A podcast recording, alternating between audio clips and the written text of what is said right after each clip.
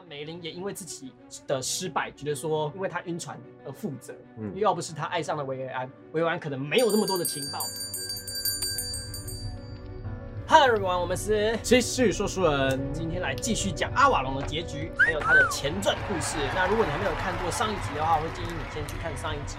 那在影片开始之前，帮助我们订阅频道，还有打开小铃铛，那让时间回到七十五年前，嗯，蛮久的，就是好。那这个是梅林小的时候，那梅林小的时候是一个国王的女儿，跟魅魔交合所生。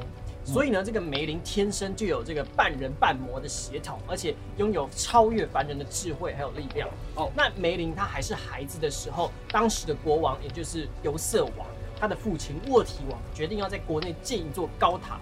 但是每次这个高塔要建成的时候，塔就会莫名的倒塌。因此这个时候民间就有人传言说，需要有一个半魔半人的孩子被混在这个泥土里面，才能建成这个塔。莫名其妙，对，所以梅林现在就很差。但是梅林他身为这个大法师的继承者，他有一个不能慌。嗯所以呢，当国王来的时候，他就告诉国王说：“哎、这个塔会倒，是因为你的地基建在地下水之上，你只要把水抽走就没有问题了。嗯，嗯那临走之前呢，那个梅林还很懂得阿谀奉承，跟国王讲了一个寓言故事，就说在这片地下水中有两条龙，一条龙是红龙，一条龙是白龙。红龙代表凯尔特人，就是那个英国人哦那白龙代表人日耳曼人，就是德国人。那两条龙互相对抗，你的子孙会带领着红龙战胜白龙，英国会因此非常的强盛。那沃提王听到了龙心大悦，然后从此就封为梅林哦大法师。啊，对，所以他这个法师的称号是这样子来的。这么小就有法师称号，对，所以才说那个少年魔法师梅林是一个遗迹。哦对对对对。那那个这个时候，沃提王过世之后，把王位传给了尤瑟王，就是亚瑟的爸爸。那这个时候就要来讲亚瑟是怎么出生的。那当时呢，亚瑟的爸爸尤瑟王爱上了公爵夫人。那为了能够混入公爵中兵把守的城堡，他求梅林施展魔法，把这个尤瑟王的样子变成了公爵的样子。那于是呢，当天晚上他就很顺利的混入了城堡，跟这个公爵夫人啪啪啪。对，那公爵夫人也因此怀孕了。哦那生下来就中了对对对对，生下来的这个孩子不一定啊，他搞不好去很多次，就哦这一招一直都有用。哎、嘿，对对。然后那这个公爵夫人因此怀孕，那生下来的孩子就是后来的亚瑟王。哦，可是呢，这种绿人家的行为不能让公众知道嘛。你这个亚瑟怎么来的？你你那个皇后殿下又没有怀孕，这个亚瑟是怎么来的？嗯，，对，总不能跟大家讲说我是绿人家老婆吧？那因此呢，这个游瑟王他就必须得把这个生下来的孩子送养出去，就是交给一个他很信任的人，这样请他养大。因此呢，之后才会有这个时中剑的故事。哦，他为了要让这个对外是名不见传的孩子名正言顺的登上王位，嗯所以他请梅林制定了一个时中剑的计划，拔起此剑的人就能成为英格兰的国王。那可是梅林他就却犯下了一个致命的错误，就是他爱上了这个前面我们讲的这个阿瓦隆岛上的湖中女神薇薇安。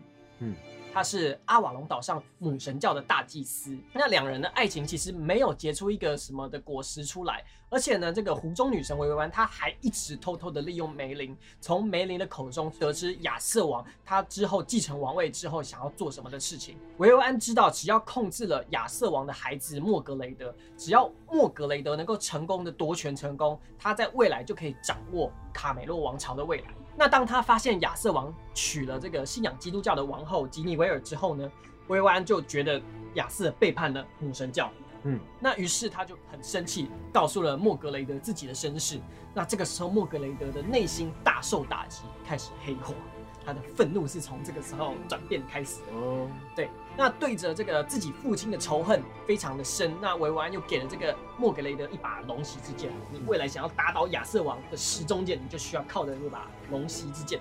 那为了对付梅林呢，维维安又委托了自己的父亲精灵王奥伯伦去帮助莫格雷德。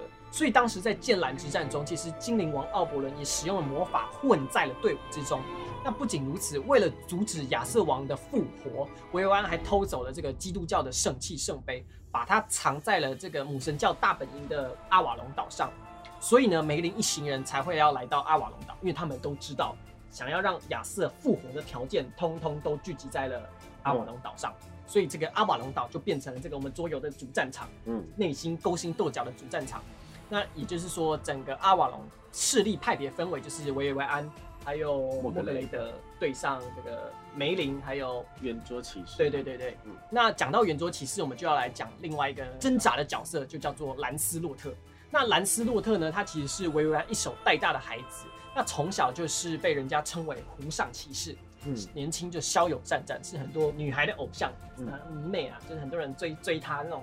那其中呢，就包括了当时很年轻的摩甘娜。那其实这一切其实都是湖中女神维维安的计划，是她暗中让梅林协助亚瑟，嗯，对，让亚瑟能够猎到最多的猎物。因此呢，亚瑟跟摩甘娜打炮，才会有莫格雷德的诞生。啊那个维维安他已经预知到了，他未来想要完成这项计划，他就一定需要莫格雷德这个孩子。哦，那在兰斯洛特成为圆桌骑士之后，他是被大家认为是最勇敢以及最优秀的第一名的骑士，就是 Rank 爸爸。这样，亚瑟王其实也是从小长大情同手足的一个好兄弟，所以呢，他在面对母神教的威胁，就是亚瑟王就派兰斯洛特来保护自己的妻子，呃，吉尼维尔。那没想到这个日久生情，老婆吉尼维尔就开始跟这个兰斯洛特渐渐有了一腿，哎，婚外情。然后这个绿来绿去的故事，就那个亚瑟知道之后就很不爽，你居然绿我。那当亚瑟王发现自己的妻子与最最信任的兄弟有染之后，就决定前往东征来讨伐兰斯洛特。那这个时候国内没有人控制，就他就把这个国内的所有的权力交给了莫格雷德。但是实际上，呃，莫格雷德早就因为他自己是私生子的身份，早就已经到了极点，所以呢，他就在这个时候篡位夺权。那亚瑟王知道之后，也赶快立即赶往国内，那才引发了这个最后我们刚刚上一集提到的这个剑兰之战。哦，那这个时候骑士团就是我们上集讲的送往阿瓦隆岛嘛。嗯那这个时候王后是内心愧疚的，嗯王后觉得说，要不是我当时偷吃，亚瑟也不会东征，那他也不会挂掉，篡位事件也不会发生。所以王后内心其实是很挣扎。所以你在看这个卡片的时候，卡牌其实你会看到一个很像王后的人，他是亚瑟的忠臣，其实他是王后。啊，但他其实没什么屁用。对，他就没生病了，对，他就只是一个普通的角色。嗯对，另外一个人兰斯洛特，他也知道说，哦，亚瑟就是刚虽然说打了一架，但是回去居然被他的那私生子弄伤、弄死，还被篡位夺权，怎么办？他也想帮忙，所以这个时候他才也踏上了这个阿瓦隆的岛屿。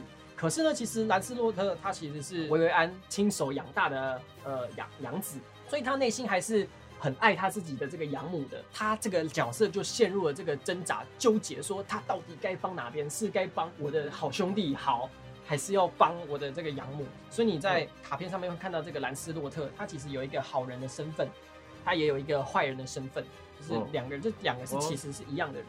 那其实最后呢，骑士团真正的大结局，他们是失败了。嗯那亚瑟王在临终前，让自己的侄子贝德维尔把时钟剑扔回了这个阿瓦隆岛上的神湖。